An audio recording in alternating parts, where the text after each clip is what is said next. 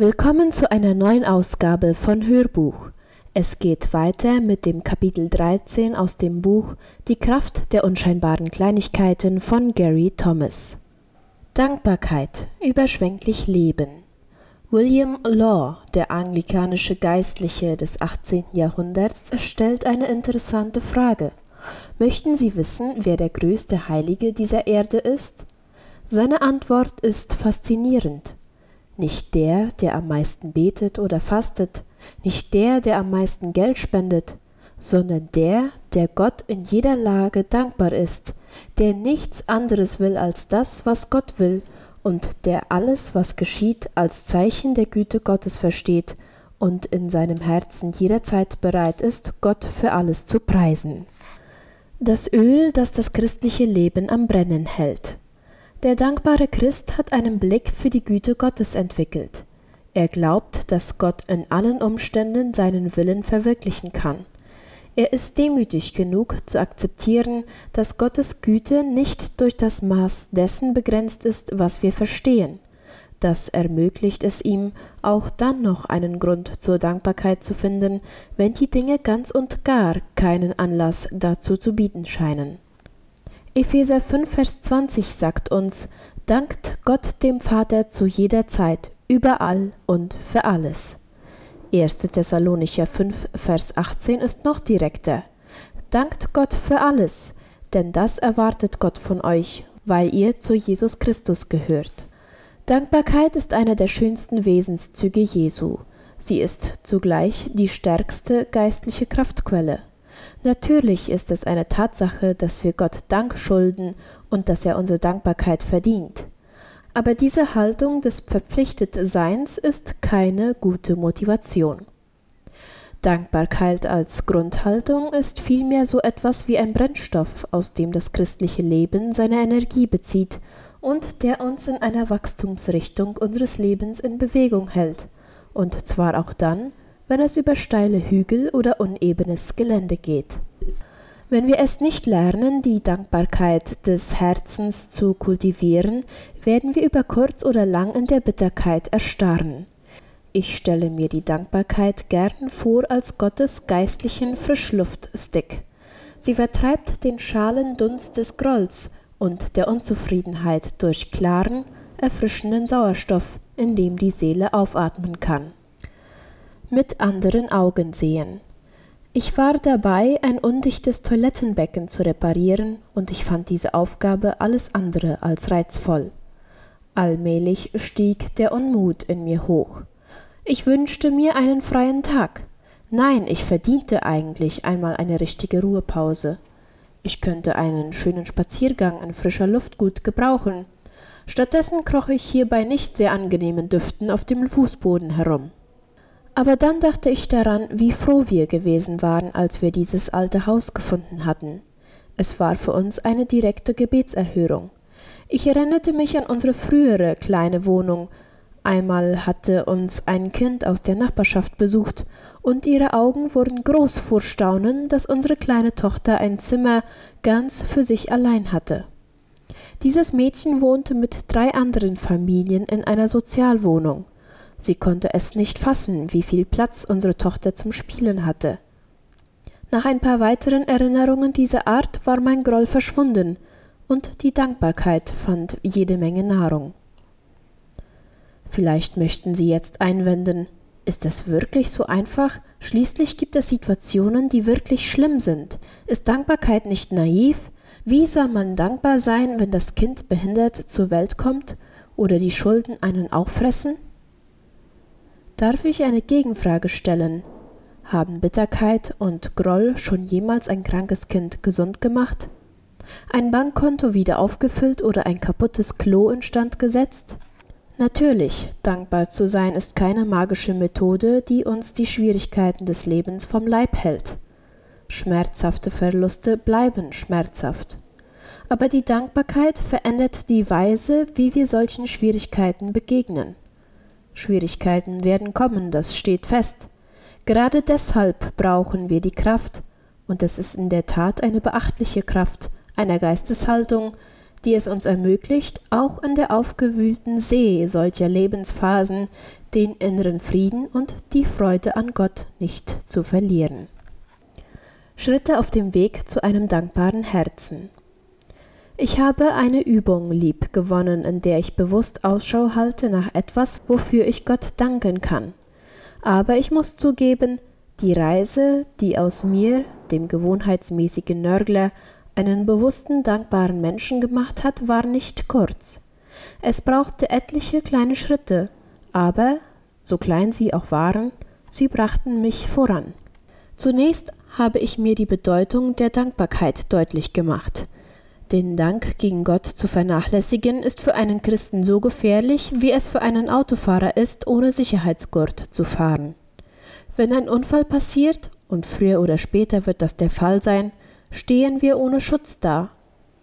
Paulus stellt uns das warnende Beispiel von Menschen vor Augen, die Gott zwar kennen, es aber versäumen, ihm dankbar zu begegnen. Denn obwohl sie schon immer von Gott wussten, wollten sie ihn nicht anerkennen und ihm nicht danken.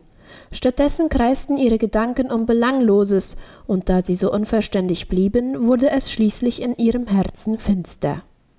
Römer 1, Vers 21 Wenn wir uns nicht in der Dankbarkeit üben, untergraben wir unser eigenes geistliches Fundament. Denn damit stellen wir in Frage, ob Gott wirklich der ist, der er zu sein behauptet, ein liebender Vater. Eine schwierige Situation und schon die Frustration durch relativ unbedeutende Ärgerlichkeiten können unsere geistliche Sicht trüben und uns in Versuchung bringen, Wahrheiten in Zweifel zu ziehen, von denen wir doch eigentlich wissen, dass sie zutreffen. Wahrheiten, die für unseren Glauben unverzichtbar sind. Zweitens bewaffnete ich mich mit Bibelworten, die zum Danken ermutigen. Das Wort Gottes ist die Quelle, aus der wir schöpfen können, um unseren Geist zu erneuern und unsere Gedanken, wenn sie abgeirrt sind, in eine positive Richtung lenken. Zahlreiche Bibelverse, nicht nur die hier genannten, erinnern uns an eine zentrale geistliche Wahrheit. Wir können die Umstände unseres Lebens nicht kontrollieren. Das Einzige, was wir kontrollieren können, ist der Blickwinkel, aus dem wir diese Umstände beurteilen. Drittens fing ich an, Gott für das Einfache und Naheliegende zu danken. Die Schönheit der Natur, Gottes Güte, die sich darin zeigt, dass er selbst in Christus in diese Welt kommt und mein Retter wird, das Glück, das meine Familie für mich bedeutet. Wenn das Leben sich triest anfühlt und ich mich alles andere als dankbar fühle, dann hilft mir diese Übung, Gott für die einfachen Dinge zu danken, um meine Perspektive wieder gerade zu rücken. Es gibt Zeiten, wenn das Nachdenken über ein Problem nicht mehr konstruktiv ist, sondern zur Grübelei wird. Wenn so etwas passiert, gibt es keine bessere Medizin für mich, als aus meiner relativ kleinen Welt herauszutreten und meinen Geist mit anderen Dingen zu beschäftigen.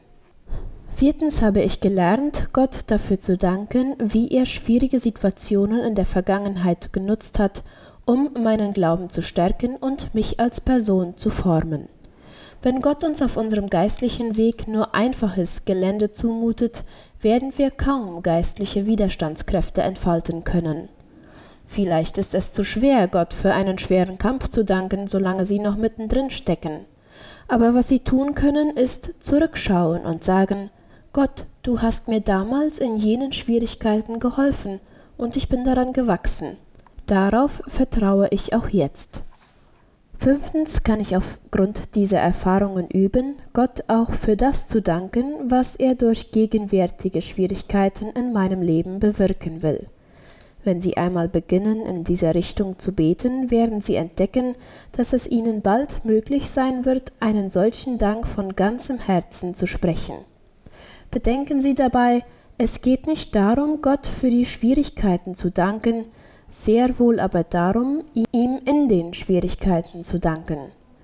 Paulus schreibt in Römer 8, Vers 28 und 29, Wer Gott liebt, dem dient alles, was geschieht, zum Guten.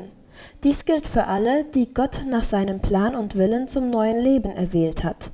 Wen Gott nämlich auserwählt hat, der ist nach seinem Willen auch dazu bestimmt, seinem Sohn ähnlich zu werden. Wenn wir das übersehen, übersehen wir das Wesentliche. Gottes Wille ist der, dass wir seinem Sohn ähnlich werden.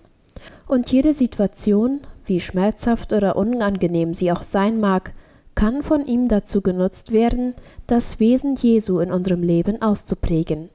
Das ist immer ein Grund, dankbar zu sein. Schließlich geht es darum, Dankbarkeit zu üben. Es gibt in dieser Welt so vieles, was uns dazu bringen will, mürrisch und unzufrieden zu sein.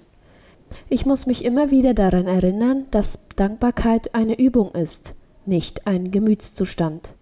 Es ist ein Willensakt, durch den ich mich dazu entscheide, mich mit dem zu beschäftigen, was gut und erfreulich ist, mit dem Wesen Gottes selbst, das in jeder Hinsicht Grund zu Freude und Dankbarkeit bietet. Ich wende meine Gedanken bewusst ab von allem, was mich unzufrieden oder mürrisch macht, und ich erinnere mich selbst daran, dass ich darauf vertrauen darf, dass Gott in allem seine guten Absichten für mich verwirklichen wird. Manchmal hilft es mir auch, Dankgebete laut zu sprechen, so dass ich mir selbst dabei zuhören kann. Wenn die Dankbarkeit einmal zur Gewohnheit geworden ist, dann entwickelt sie sozusagen ein Eigenleben und wird zu einer unerschöpflichen Kraftquelle für unseren Glauben. Ein Weg zu Gott. Henry J. M. Nowen gab eine Universitätskarriere auf, um in einer Gemeinschaft mit Menschen mit Behinderung zu leben. Dieses Zusammenleben mit Menschen, die sehr schwere Lebensschicksale zu tragen hatten, erschloss ihm eine entscheidende Bedeutung eines dankbaren Herzens. Wo es einen Grund für Dankbarkeit gibt, lässt sich immer auch ein Grund für Bitterkeit finden. Und genau hier sind wir in die Entscheidung gestellt. Wir können uns entscheiden, ob wir dankbar sein wollen oder bitter. Jeden Tag beobachte ich das in unserer Gemeinschaft. Für die Männer und Frauen mit geistigen Behinderungen gibt es viele Gründe, bitter zu sein. Oft erleben sie eine tiefe Einsamkeit, die Zurückweisung durch die eigene Familie, das unerfüllte Bedürfnis nach einem Lebenspartner, die ständige Demütigung, auf Hilfe angewiesen zu sein. Aber die meisten von ihnen entscheiden sich, nicht bitter zu werden. Sie sind dankbar für die vielen kleinen Anlässe zur Freude, die es in ihrem Leben gibt zum Beispiel eine Einladung zum Essen, eine Geburtstagsfeier und vor allem diese Gemeinschaft mit Menschen, die Freundschaft und Unterstützung bieten. Und so werden sie zu einer Quelle der Hoffnung und Inspiration, gerade für die Assistenten, die zwar nicht behindert sind, die aber jeden Tag vor derselben Entscheidung stehen. Was mich so fasziniert, ist die Tatsache, dass jedes Mal, wenn wir uns entscheiden, dankbar zu sein, es leichter macht, Neues zu entdecken, wofür wir dankbar sein können. Dankbarkeit zeugt geradezu neue Dankbarkeit, gerade so wie Liebe Liebe zeugt. Dankbarkeit ist keine Verpflichtung, sie ist unser Privileg als Kinder des himmlischen Vaters.